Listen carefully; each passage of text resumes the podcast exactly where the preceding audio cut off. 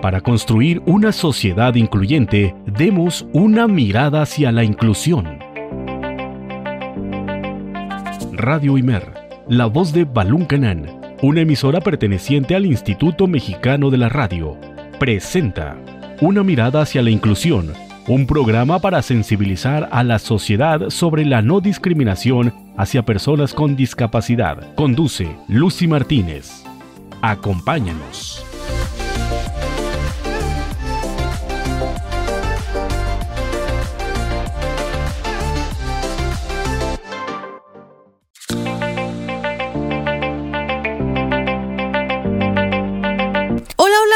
Tardes, sea bienvenido y bienvenida a la mejor frecuencia, al 107.9 de FM y al 540 de AM en Radio Imer, la voz de Balón Canán.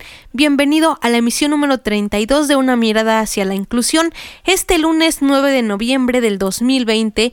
Poco a poco ya nos vamos acercando al mes de diciembre y a punto de finalizar el año.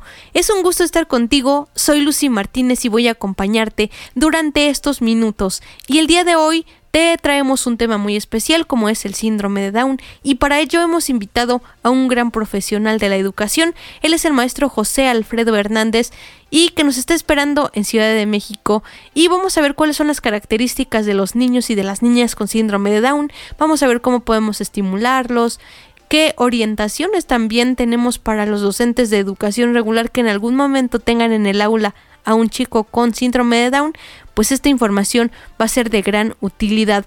Además, quiero recordarte también que nos puedes sintonizar en www.imer.mx diagonal radio Imer en mi Facebook personal y también eh, recordarte que puedes darle me gusta a la página de Facebook y estamos como Radio Imer. Dale me gusta, seguir la barra programática que tenemos para ti y Además, ¿qué te traemos aparte de la entrevista?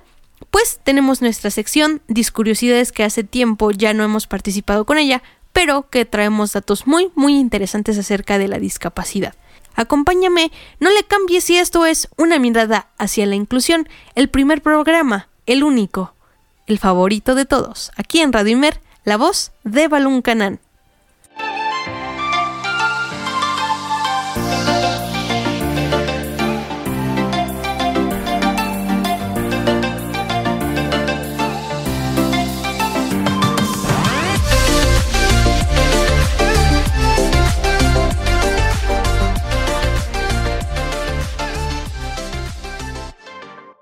Discuriosidades. Aprenderemos datos importantes que desconocemos sobre la inclusión y personas con discapacidad.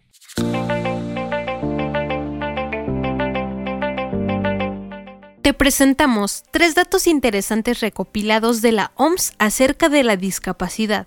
1. La discapacidad afecta de manera desproporcionada a las poblaciones vulnerables. Los países de ingresos bajos tienen una mayor prevalencia de discapacidades que los países de ingresos altos. La discapacidad es más común entre las mujeres, personas mayores, niños y adultos que son pobres. 2. Las personas con discapacidad no suelen recibir la atención de salud que necesitan. La mitad de las personas con discapacidad no pueden pagar la atención de salud, frente a un tercio de las personas sin discapacidad. También son más propensas a considerar insatisfactorios los servicios de salud que se les brindan. Tienen más probabilidad de informar que se les trata mal y casi 3% más a que se les niegue la atención de salud. 3. Los niños con discapacidad tienen menos probabilidad de ser escolarizados que los niños sin discapacidad. Se observan desfases entre las tasas de finalización de los estudios para todos los grupos de edad y en todos los contextos, con contrastes más pronunciados en los países más pobres. Por ejemplo, la diferencia entre el porcentaje de niños con discapacidad y el porcentaje de niños sin discapacidad que asisten a la escuela primaria oscila entre el 10% en la India y el 60% en Indonesia. Y estas fueron nuestras discuriosidades. Quédate conmigo en la entrevista.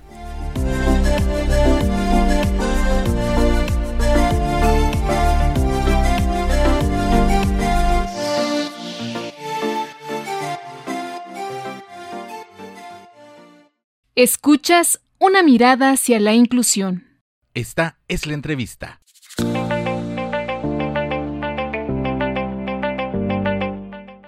Ya estamos en la sección de la entrevista y el día de hoy, como les dijimos en un principio, vamos a tratar un tema súper, súper interesante como es el síndrome de Down. ¿Cuántos eh, no hemos escuchado mitos acerca de esta discapacidad y solemos utilizar términos que no son correctos. Así que para abordar este tema tenemos a un invitado súper especial. Él es el maestro José Alfredo Hernández Barranco. Él es licenciado en psicología por la UNAM, tiene la especialidad en comunicación humana y también tiene eh, la maestría en salud pública. Así que es un honor para nosotros aquí en una mirada hacia la inclusión tener gente tan, tan importante y que viene a compartirnos conocimientos. Maestro, muy buenas tardes, gracias por aceptar nuestra invitación y a una mirada hacia la inclusión. Lucy, un placer poder estar contigo y con toda la audiencia que nos acompaña esta tarde.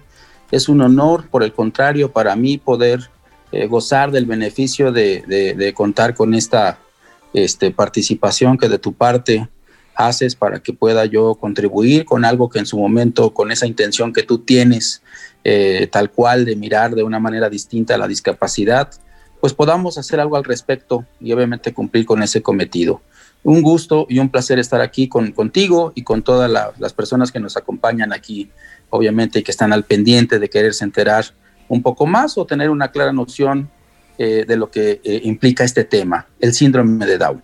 Sí, maestro, porque como ya he explicado en un principio, antes de que lo presentara, a veces solemos eh, usar términos medios despectivos. Por ejemplo, aquí eh, en Comitán eh, se les suele decir mongoles o mongolitos. Creo que pues no es un término correcto. Así que maestro, comencemos con las preguntas y esta es muy interesante para todo nuestro público. ¿Qué es el síndrome de Down, maestro? Bien, Lucy, pues este quisiera de entrada, como lo comentas, sí señalar que eh, en algún momento por las características eh, físicas que, le distinguen a las personas que tienen el síndrome de Down, hubo eso que, bien comentas, eh, a bien decir de, mucha gente, por supuesto en un contexto peyorativo, que, que, se les denominaba mongoles y por supuesto obedeciendo a que en Mongolia las personas tienen la particularidad fenotípica de ciertos rasgos que en su momento pueden asemejarse a lo que en el síndrome de Down, que en un momento, un momento más podemos describir. Claro. Eh, si bien es cierto, pues así lo era, pero eh, respondiendo a tu pregunta, el, síndrome de Down creo que antes que concebirlo como una discapacidad, que si bien es cierto, esta entra dentro de lo que es la categorización de la discapacidad intelectual, podremos más bien mencionar que es una condición. Una condición que como tal más bien podemos eh, presumir es un evento fortuito derivado de una eh, eh, mm, condición, lo decía yo, de orden genético que trae consigo una, una, serie de características y particularidades que, bueno, pueden ser muy bien identificadas y que, bueno, pues el, el síndrome de Down como tal, pues tiene una significativa incidencia porque se sabe que, de cada 800 nacimientos puede haber un caso con síndrome de Down. Y pues lo reitero, obedeciendo a esta condición fortuita, donde lo que hay de por medio es una alteración, es una alteración de orden genético, que particularmente en lo que es la información de lo que es el ADN, de lo que somos como, como seres humanos, justamente en, en, los 46 pares que debiera haber, en el 21 eh, hay una condición particular. Existe una, una eh, triploidía que obviamente tiene que ver con un, cromosoma adicional que por supuesto hace que se distinga esta condición del síndrome de Down.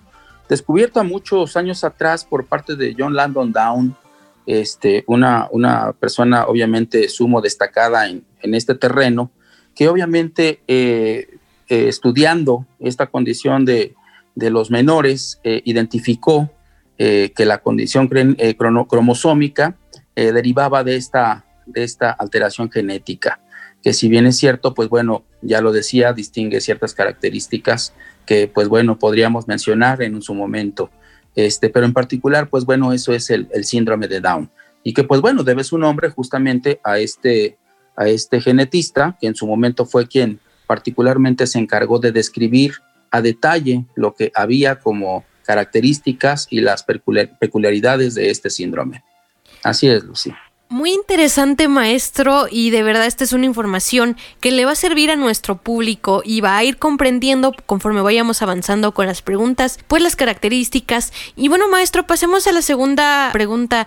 Eh, ¿Cuáles son las causas por las que un niño puede nacer con síndrome de Down? Porque muchas veces se dice que también es por la edad de la madre. Ya, ya usted nos irá comentando un poquito. Eh, sí, hay razón al respecto, Lucy. Fíjate que una de las características o peculiaridades que se ha identificado como, como parte de lo que puede justificar lo que es la trisomía 21 o el síndrome de Down, es que hay casos en los que la mayoría de las veces la condición de la gestante o de la mamá eh, rebasa los 35 años de edad. Y obviamente eso eh, aumenta la posibilidad de que haya esta, esta condición, que por supuesto eh, no es exclusiva. Si bien es cierto, hay mujeres que son de menor edad, que no tienen necesariamente los 35 años, sin embargo, pueden también ser objeto de tener una condición de, tener un bebé con trisomía 21, lo cual pues obviamente es identificable. Eh, en realidad esta, esta condición de la trisomía 21, hoy por hoy y hace años ya se puede con con cierta anticipación poder determinar si en su momento lo hay, este, tras ciertos eh, eh, procedimientos que en su momento se pueden llevar a cabo en una mamá gestante y con ello determinar si en su momento eh, el producto, como se le suele llamar, traería alguna alteración de orden genético que pues, pues si bien es cierto se puede anticipar incluso en su defecto para que esta gestante, si así lo decide, pueda interrumpir el embarazo a, tal nivel, ¿no? Y, pues bueno, si, si gustas podemos platicar un poquito al respecto de estos procedimientos, este, pero pues como tal, eh, eh, hay, hay ocasiones en que no necesariamente, como lo decía, es una, una mamá que rebasa los 35 años. Y, y lo mencioné hace, hace un momento, tiene que ver con eventos fortuitos, que en los que por alguna razón la genética de la que se dispone esta gestante a la par o en la combinación de lo que la carga genética que trae el respectivo progenitor, en este caso el padre, hay una combinación que pues bueno, da lugar a esa alteración genética que propicia el síndrome de Down muy, muy interesantes estas causas. Esto es muy, muy, muy bueno a tomar en cuenta porque también uno como, como persona, en este caso las mamás, pues deben tener un, buen cuidado, planear los embarazos, eh, alimentarse bien, el consumo de ácido fólico. Entonces, estos aspectos son importantes para que un niño eh, en su momento pues no tenga ese riesgo o esa complicación de nacer con alguna discapacidad. Y continuando con la siguiente pregunta, ahora sí, maestro, ¿Cuáles son las características de un niño con síndrome de Down? Bueno, en realidad creo que puede, puede tener que ver en parte con lo que es la tipología, en parte de lo que es la, la, condición de la trisomía 21. Este, podría mencionar algunas de las características que, pues bueno, pueden variar de un chico a otro, obviamente, pero de entre las que podemos contemplar como común denominador puede ser que pues eh, los párpados, que por supuesto lo, lo hacen muy evidente, tienen una, una inclinación muy particular. este, asimismo, algunos de los chicos con síndrome de Down pueden padecer estrabismo. Eh, una evidencia también muy notoria es que el puente nasal eh, tiene cierta planicie, no tiene la, el formato que habitualmente las demás personas podemos soler tener en su momento hay condiciones de macroglosia o, su lengua puede ser eh, un poco más grande que, la de las demás personas. En su momento hay eh, muchos chicos que pueden tener cierto compromiso a nivel intelectual. Eh, en su defecto, pues también hay cierto retardo en algunas áreas del desarrollo. El pliegue de las manos puede ser un tanto particular no es la textura que habitualmente se tiene eh, de parte de las demás personas. En su momento, pues bueno, también hay eh, una condición de apariencia de resequedad en cuanto a la piel. Este, algunos chicos tienen problemas bucales, este, el maxilar o el temporomandibular este, enano, eh, son chicos de baja estatura, este, podemos a eso agregar otras condiciones de carácter biológico, como lo pueden ser que son susceptibles de, ciertos padecimientos a nivel de cardiopatías, eh, a nivel digestivo también pueden tener algunos padecimientos asociados. En su defecto, este, se sabe también que, estos chicos son particularmente eh, sensibles en su momento a padecer problemas tales como la leucemia, este, entre otras cosas que bueno que, pueden ser no siempre para todos los casos, sin embargo sí, sí son particularidades que, les distinguen y que pues bueno, invariablemente son, son parte del síndrome de Down. Eh, estoy recordando también que en su momento, eh, en tanto nacen, se identifica a nivel motriz una característica de hipotonía, también el, tono muscular muchas veces se ve disminuido y pueden tener cierta flacidez. Eh, en su momento eso pues restringe un poco también el área de desarrollo a nivel motriz fino y grueso, contemplando que pues bueno son, son áreas particulares también del desarrollo. Este, pues grosso modo es eso lo que, lo que les distingue a los chicos con síndrome de Down este, particularmente los chicos con síndrome de Down, si pudiera yo mencionar dentro de lo que ha sido mi convivencia, mi, mi, compartir con estos chicos, eh, lo, cierto es que son chicos hipersensibles, son chicos que de pronto gozan de, de, mucha empatía con respecto a las personas que les rodean. este, y pues bueno, es, una, es, un, es un gesto particular el que, el que se reconoce en estos chicos. En otros casos, obviamente, también tienen, tienen rasgos particulares de personalidad, pueden suelen ser muy obsesivos, e incluso algunas veces obstinados, lo que da lugar de pronto a, comprometer ciertas áreas de adaptabilidad ¿no? en un contexto social. Pero fuera de ello, la verdad es que son chicos excepcionales, este, pudiera yo decirlo así, independientemente de las características asociadas a lo que les distingue dentro de esta condición del síndrome de Down son, son, son personas muy sensibles, por supuesto, muchas veces la propia persistencia que también les distingue a estos chicos con síndrome de Down y chicas, les, les da lugar a, conseguir aquello que quieren, porque en realidad eh, de pronto se vuelven objeto de, de, ser prototípicos, ¿no? Con respecto a lo que en su momento eh, con mucho tesón buscan realizar y obviamente se comprometen y son gente de pronto muy muy comprometida con aquello que, les, les, da lugar a una responsabilidad. Y por supuesto que son características que a veces se omiten dentro de lo que implica esta condición de, de, su discapacidad, pero creo que merece mucho la pena mencionar. Sí. pues bueno, grosso modo, creo que eso es lo que podría señalar este, de lo que caracteriza a los chicos con chicas con síndrome de Down.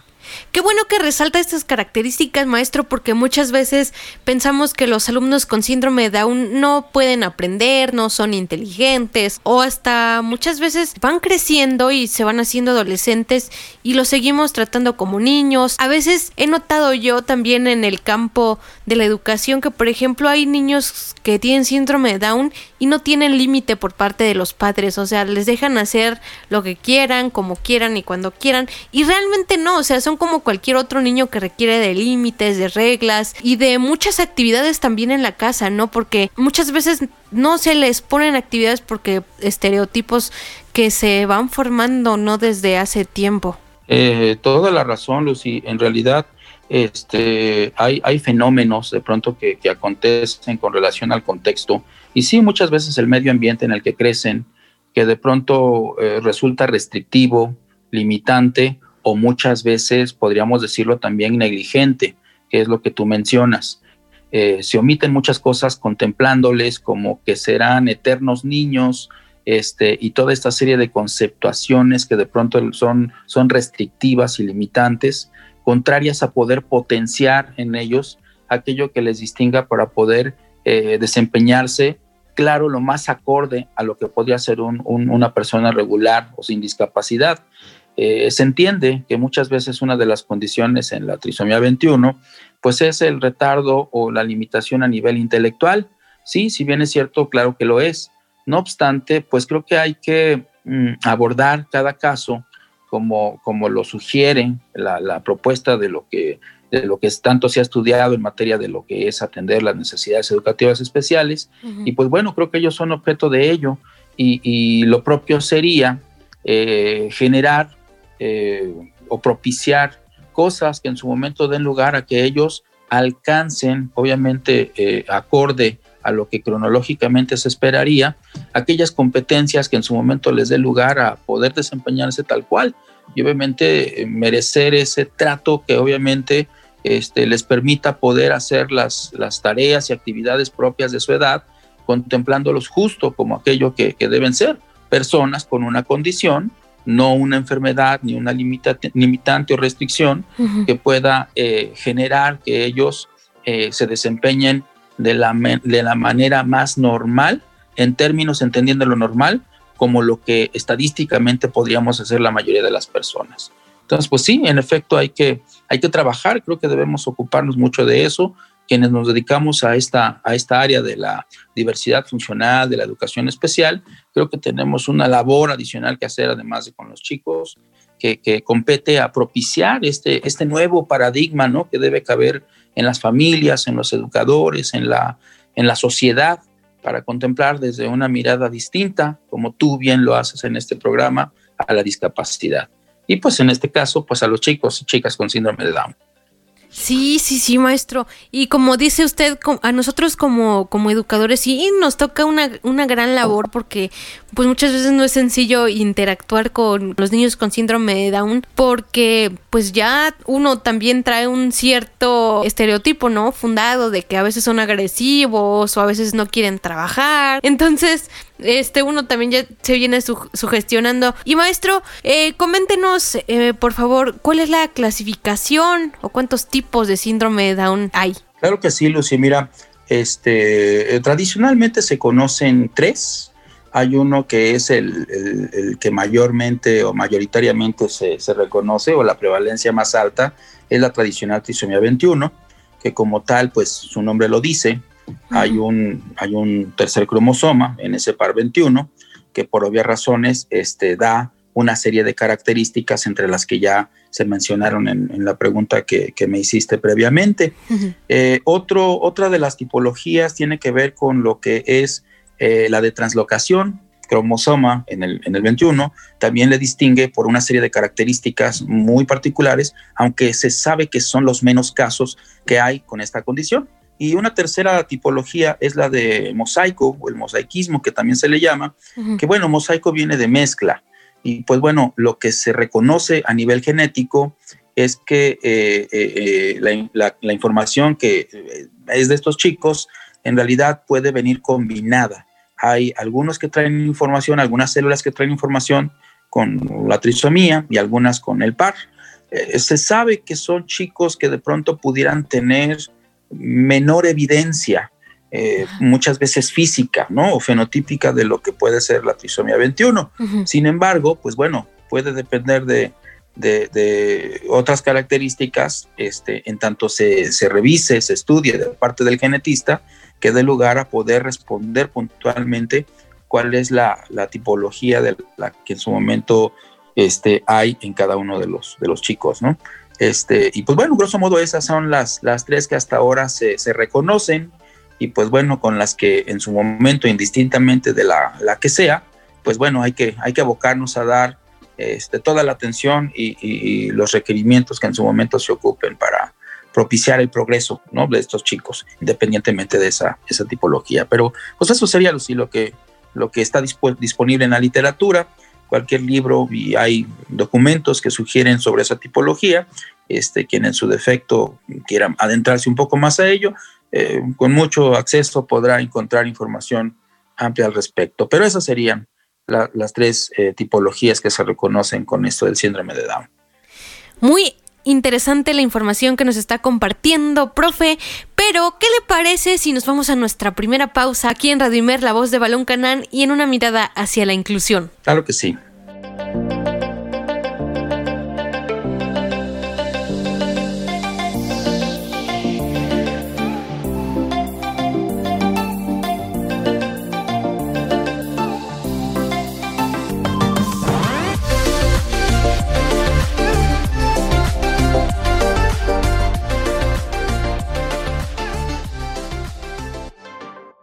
La participación es un derecho, no un privilegio. Continuamos.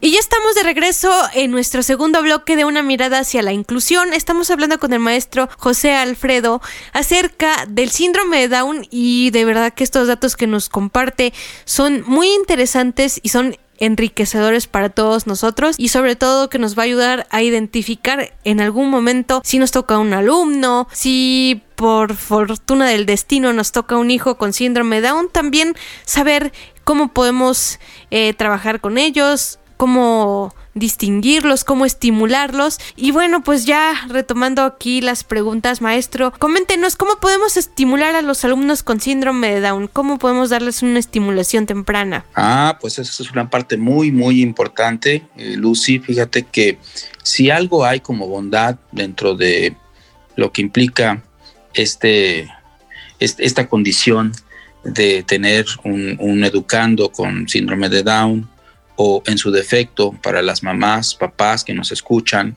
este, y, como tú lo mencionabas, ese evento fortuito que dé lugar a tener un, hijo con síndrome de Down, este, yo creo que una de las bondades es que como tempranamente se puede lograr saber si este, este chico viene con esta condición, eso nos puede anticipar para abordarlo de una manera muy oportuna.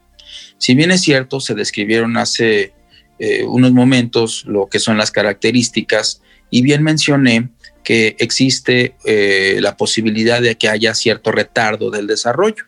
Entendemos las áreas del desarrollo, aquellas que pueden ser eh, el área del lenguaje, el área adaptativa, el área motriz, el área social, y pues bueno, dentro de la gama de estas características eh, que son lo que distingue el desarrollo de manera generalizada, podemos caer en la cuenta que eh, oportunamente se puede trabajar con estos pequeños cuya condición obliga a poder hacer trabajo, por supuesto, en lo que refiere a la terapia física. Mencioné que muchos de ellos al nacer vienen con la condición de la hipotonía, que es una disminución en el tono muscular que puede eh, tener implicaciones en cuanto a su desempeño motriz. Obviamente, a, merced de saber que es una condición particular del síndrome de Down, lo propio sería que nos diéramos a la tarea de generar estimulación, obviamente oportuna, temprana desde el punto de vista físico. Obviamente, a ello podríamos agregar actividades que tengan que ver con eh, fortificar todas las áreas sensoriales, en su defecto, pues también lo mencioné, eh, la condición del lenguaje puede ser algo que también denote limitantes eh, por la propia macroglosia de la que hablé como característica en, al inicio del programa, que pues por obvias razones este, puede comprometer el hecho de que haya eh, una, una, alteración que limita este, el desempeño a nivel de habla.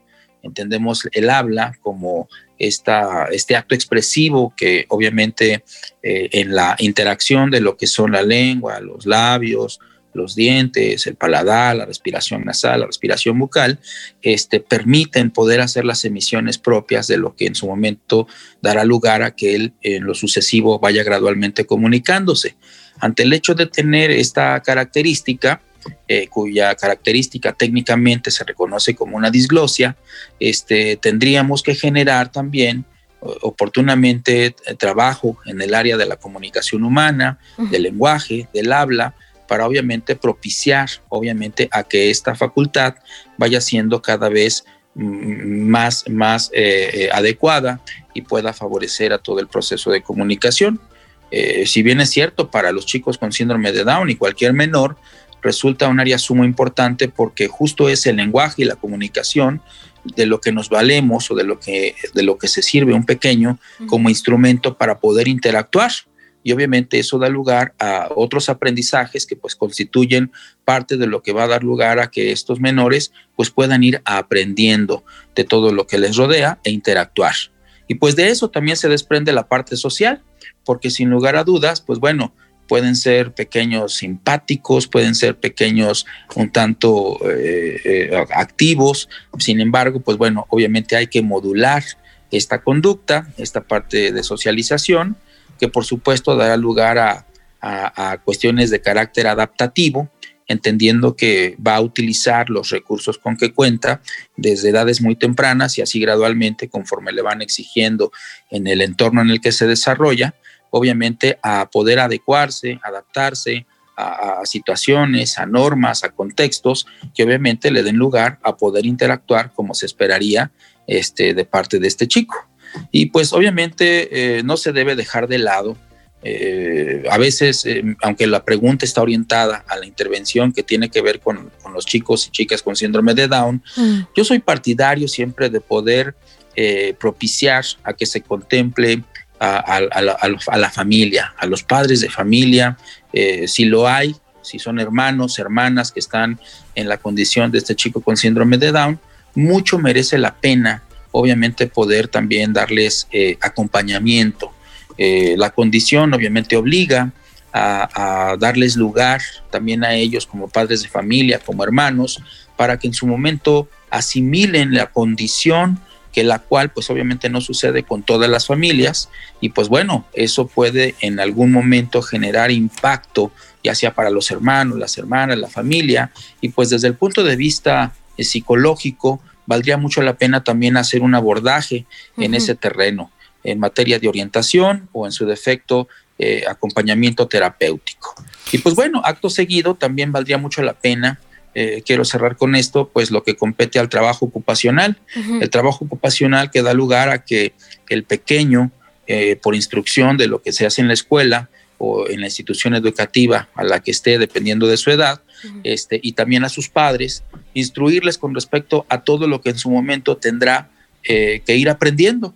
Obviamente, este, desde cosas propias de lo que tendría que hacer cada día en el escenario doméstico, obviamente cosas que se van haciendo en la condición eh, propia de la comunidad, este, y por supuesto en un escenario educativo, entre otros que por supuesto donde también el chico va a convivir, ir, ir instruyendo, obviamente ocupacionalmente, este, para que vayan eh, apropiándose de las habilidades que en su momento les vayan dando justamente esta competencia de poder desempeñarse como cualquier persona, como cualquier educando, obviamente sin entrar en, en compromisos de pronto de rezago o de limitantes que pues por supuesto eh, no, no, no favorezcan el sano desarrollo que tienen ellos como personas. Entonces, pues grosso modo sería eso, Lucy, lo que yo lo que yo propondría. Obviamente, este podría ser una cuestión adicional, claro está, dependiendo de las condiciones del chico con síndrome de Down, pero vale mucho la pena siempre estar al pendiente en el terreno médico de lo que las características propias del síndrome este, vale la pena atender. Mencioné al inicio cuando me preguntabas sobre las características, que bueno, pues obviamente tienen eh, condiciones visuales que pueden ser limitativas, de las cardiopatías de las que son sujetos, este, afecciones gastrointestinales, que por supuesto deben tener cierto seguimiento y obviamente ir revisándose periódicamente para que obviamente al tiempo no estén en una condición que comprometa su condición desde el punto de vista de su salud. Entonces creo que eso sería grosso modo lo que yo propondría en materia de atención para los chicos con síndrome de Down. La verdad que bueno contar con un panorama esperanzador como el que usted nos está brindando ahorita, maestro, porque cuando nosotros como maestros de educación regular llegamos y nos encontramos con un alumno con síndrome de Down, decimos, ¿y ahora qué? ¿Cómo le hacemos, no? Y por eso es importante eh, que que descubramos las habilidades de cada uno de nuestros alumnos, de saber que cada alumno, a pesar de que tenga la misma discapacidad, ya sea síndrome de Down, que cada alumno tenga discapacidad motriz, pues cada uno es distinto, independientemente de, las características, porque eh, como se sabe, la mayoría de los, bueno, todos los, los niños con síndrome de Down, pues físicamente son, son iguales, ¿no? Entonces, pero no por eso son iguales en, en, coeficiente, en, aprender. Y maestro, ahorita que usted comentaba esto de, de, la estimulación temprana, del lenguaje y la comunicación, de verdad que es un proceso muy largo y es un proceso que se debe iniciar desde que los chicos son pequeños, desde que prácticamente desde que nacen hay que darles un acuerpamiento y un cariño como a, como a todo niño y pues llevarlo a sus terapias, investigar dónde las dan, porque muchas veces igual nos quedamos en casa y decimos, ¿y ahora qué va a pasar? ¿Qué va a pasar con mi hijo? ¿Será que va a aprender? ¿Será que no? Y también muchas veces por, yo creo que es vergüenza o por miedo no preguntamos, ¿no cree usted maestro? Tienes mucha razón. Eh, a veces el impacto, como lo comentaba, para algunas familias este, es crucial y creo que lleva eh, cierto tiempo procesar esta nueva condición que pues debe dar lugar a ir asimilándola gradualmente y pues por eso lo mencionaba, hacerse acompañar de algún profesional eh, que, o incluso este, de algún grupo de apoyo conformado muchas veces por otros padres que con un tanto más de experiencia, obviamente dentro de esta condición, eh, sean, sean elementos prototípicos y propicios para que obviamente los, los, los padres eh, novatos, si los podemos denominar así, este, puedan eh, ir asimilando que el futuro puede ser prometedor. Existen muchos casos en los que personas con síndrome de Down este, pueden tener una vida exitosa, obviamente en distintas aristas de su vida. Y pues bueno, sí, si bien es cierto, eh, los acompañamientos podrán obviamente ser eh, constantes, estar, estar ahí omnipresentes, obviamente porque pues obviamente las etapas de desarrollo van generando nuevas demandas.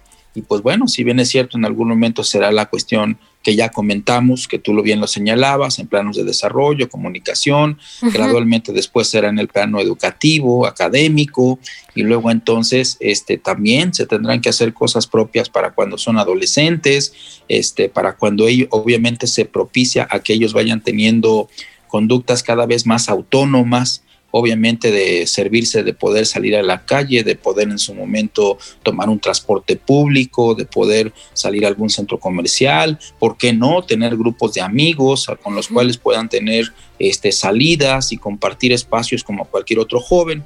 Y pues bueno, invariablemente a ello este, hay que agregar algunas actividades, que es lo que yo mencionaba dentro de este terreno de la cuestión ocupacional, que pues bueno, sin lugar a dudas este, debe ser también muy, muy, muy fundamental en, relación a, este proceso formativo, ¿no? Con los, con los chicos y chicas. Cierto, maestro. ¿Y qué orientaciones nos puede usted brindar eh, a nosotros como, como docentes? Porque si bien usted dice muchos niños sí reciben esta estimulación, por ejemplo, en, en el ámbito de la comunicación, eh, ¿qué orientaciones nos puede dar para trabajar en el aula la lectura, la escritura o, el proceso? ¿cómo, ¿Cómo se lleva? Porque muchas veces nos preguntamos si hay que aprender a leer y escribir o cómo, cómo le decimos, haz esto, haz lo otro.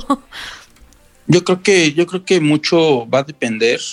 Este, si bien es cierto, eh, yo creo que requerimos eh, como, como educadores, como facilitadores de, de educandos regulares, pero no sean excepción los chicos con síndrome de Down.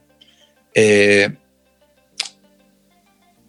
a, echar un vistazo a lo que en su momento nos debe distinguir por el solo hecho de querer trabajar en algo que tiene que ver con educación, que tiene que ver con ese dar luz, ¿sí? A, Un, a un alumno que está a tu lado, que está frente a ti. Yo, yo antes que, mencionar algunas técnicas o procedimientos que por supuesto están disponibles en mucho material este, bibliográfico, yo más bien propiciaría a que de pronto quienes nos dedicamos a facilitar o a promover aprendizajes en, en educandos con y sin el síndrome de Down, a que echemos una mirada a lo que es nuestro fundamental papel. Eh, creo que merece mucho la pena validar lo que en su momento yo concibo de lo que es un educando para mí, el papel que yo desempeño en su vida, porque pues en alguna medida fui yo quien decidí querer hacer ello que en su momento él va a venir a solicitar o para lo que va a estar a merced de lo que en su momento yo puedo representar en su vida. Entonces creo que de entrada es eh, echar un vistazo a lo que para mí significa mi labor ese fundamental papel de, papel de enseñar, esa, esa actitud que creo que eh, es el componente entre lo que se piensa, lo que se siente y lo que se hace, esa triada que obviamente debe distinguir a cualquier educador, para, para de verdad concebir qué es lo que para mí significa enseñar, para mí qué significa un educando con o sin discapacidad, obviamente qué, qué pienso al respecto de ello. Y acto seguido creo que en congruencia podría ser una particular labor con respecto a la solicitud o a la, condición que me da lugar en el trabajo a poder hacer lo que me corresponde a merced y de, este educando que, tengo. Antes que otra cosa, creo que yo sería partidario eh, fundamentalmente de revisar eso que nos toca en lo que nosotros decidimos hacer. Eh, si bien es cierto, hay papás que pueden delegar toda la responsabilidad a quienes este, nos, nos encargamos de instruir o de, o de facultar a estos, a estos chicos tras esa condición. Sí, si bien es cierto, sí, eh, a nosotros nos toca, pero recordemos que, que, es algo que nosotros decidimos querer hacer. A ellos como papás, de pronto, eh, si participan, si no participan, este, si son este, eh, facilitadores o no, este, nos toca también entenderlos, porque como tal, ellos no decidieron muchas veces esa condición, les tocó. Y bueno, tras esa condición somos nosotros sensibles a ello, quienes creo que tenemos que darnos a una particular tarea de reflexión, de introspección eh, y, de hacer adecuaciones en nuestro paradigma eh, o en ese conjunto de ideas, opiniones, sensaciones que tenemos al respecto de, nuestra labor y de, lo que debemos como que hacer eh, para hacer bien con los educandos. Creo que si partimos de eso, lo, subsecuente o por añadidura se dará, porque ya podré yo revisar materiales en los cuales pues se mencionan técnicas, se mencionan este, distintos métodos, obviamente para hacer el abordaje de la condición de estos chicos. Este, podré yo en su momento valerme de materiales que por supuesto van a, a hacer partícipe al menor, obviamente de, a través de estos materiales, tener el entusiasmo, el ánimo, la voluntad de querer hacer, de querer construir, sí, pero no sin antes lo que en su momento quepa de nuestra parte. Y creo que, creo que esa, esa triada o ese trinomio entre lo que pueden ser los materiales, lo que pueden ser las técnicas, pero mi actitud, obviamente al respecto, van a ser cruciales.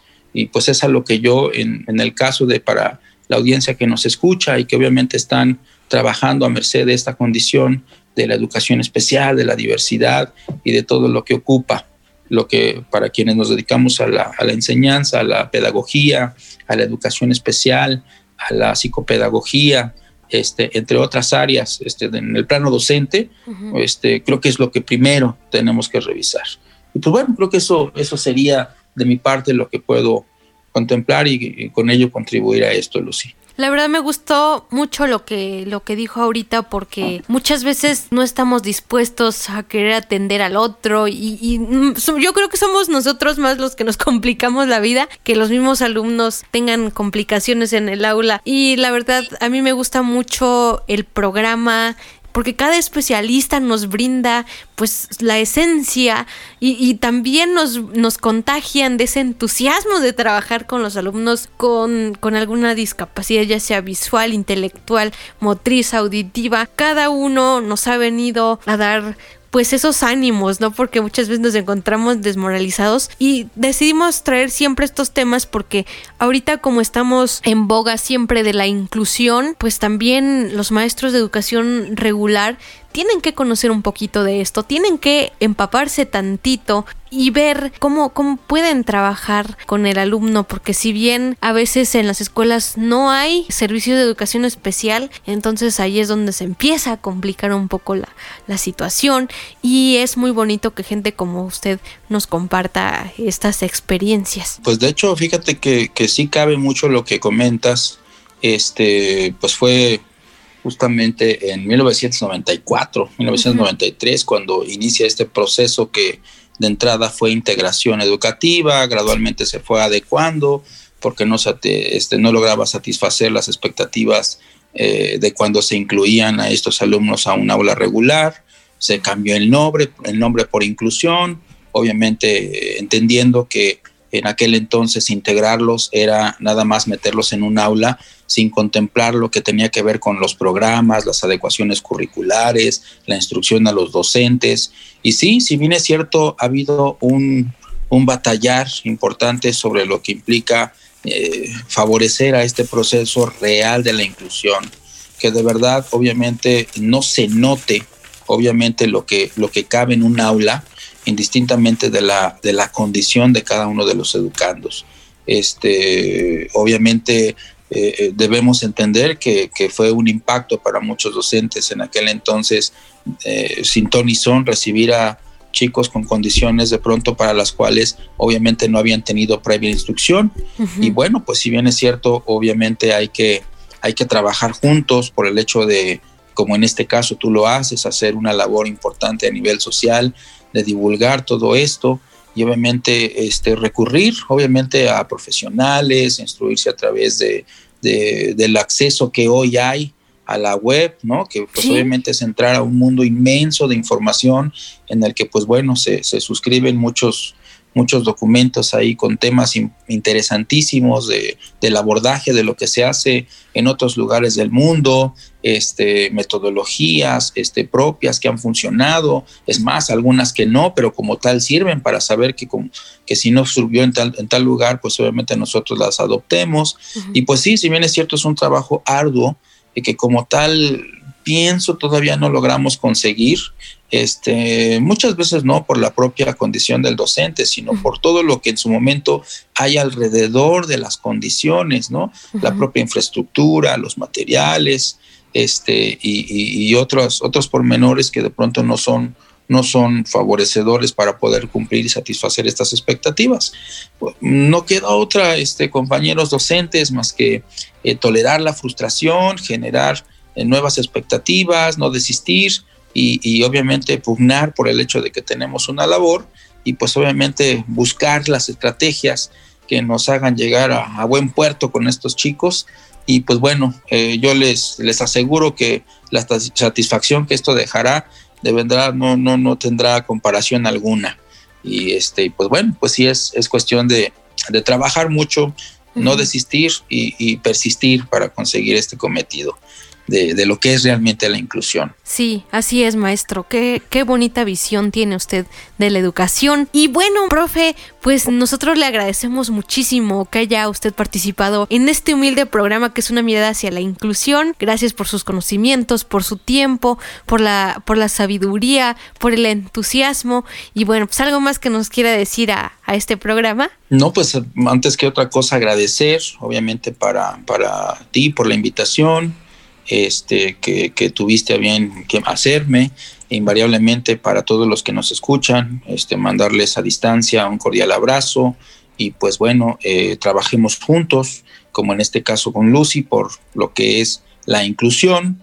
Obviamente, ojalá y en algún momento podamos eh, aspirar a disolver el propio concepto de la inclusión, que aunque es por el que estamos trabajando, sigue siendo algo que fragmenta, que segmenta, como tal no tendríamos en su momento que, que, vislumbrar si obviamente hay o no que hacer inclusión.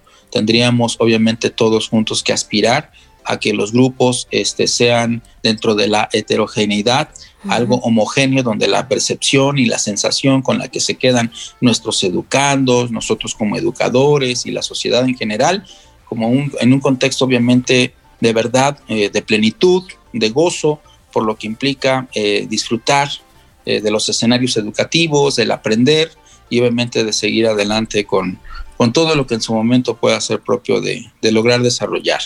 Este, creo que eso es lo que, lo que yo eh, reflexiono para este final y que pues bueno, agradezco mucho a todos y cada uno de ustedes. Un saludo para, para Chiapas y para todas las, las personas que obviamente tras tu programa nos pueden escuchar seguramente, a lo mejor sin pensarlo, en el lugar más recóndito del mundo.